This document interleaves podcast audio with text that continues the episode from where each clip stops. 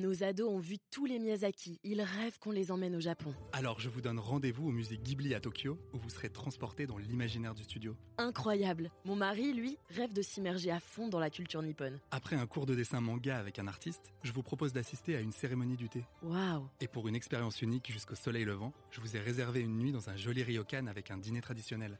Je nous y vois déjà. Avec Marco Vasco, ne rêvez plus, vivez votre voyage l'esprit libre. Au rendez-vous sur marcovasco.fr pour imaginer votre prochain voyage sur mesure.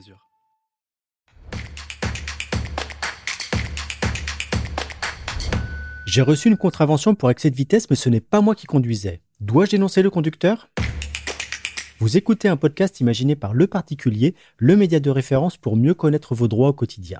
Aujourd'hui, nous répondons à la question d'Isabelle qui a été sanctionnée pour excès de vitesse alors qu'elle n'était pas au volant. Elle se demande si elle doit dénoncer le véritable conducteur. Alors, à vos droits, prêt, partez. Non, Isabelle, rien ne vous oblige à révéler l'identité du véritable auteur de l'infraction. Mais du point de vue administratif, en tant que titulaire du certificat d'immatriculation du véhicule, autrefois appelé la carte grise, c'est vous qui êtes considéré comme responsable de l'excès de vitesse.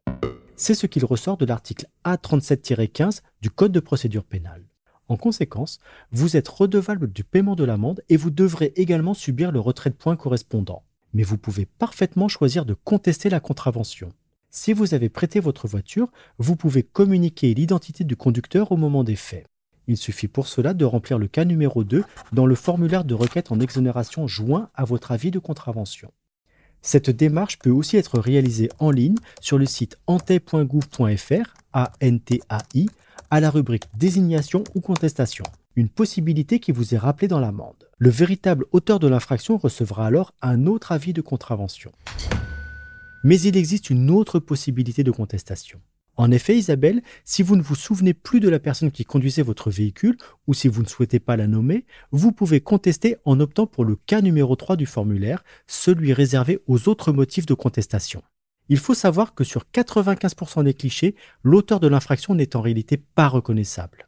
Résultat, selon l'article L121-3 du Code de la route, le propriétaire du véhicule s'en sort avec une simple amende pécuniaire mais sans retrait de points. Et si vous pouvez prouver que vous ne pouviez pas être au volant au moment du cliché, vous échapperez même à toute sanction. Une procédure qui permet d'éviter d'être considéré comme un fou du volant.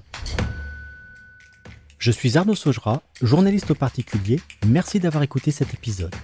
Si ce podcast vous intéresse, vous pouvez également retrouver toute l'actualité patrimoniale sur notre site leparticulier.lefigaro.fr. Nos ados ont vu tous les Miyazaki. Ils rêvent qu'on les emmène au Japon. Alors je vous donne rendez-vous au musée Ghibli à Tokyo, où vous serez transporté dans l'imaginaire du studio. Incroyable. Mon mari, lui, rêve de s'immerger à fond dans la culture nippone. Après un cours de dessin manga avec un artiste, je vous propose d'assister à une cérémonie du thé. Waouh. Et pour une expérience unique jusqu'au soleil levant, je vous ai réservé une nuit dans un joli ryokan avec un dîner traditionnel. Je nous y vois déjà. Avec Marco Vasco, ne rêvez plus, vivez votre voyage l'esprit libre. Au rendez-vous sur marcovasco.fr pour imaginer votre prochain voyage sur mesure.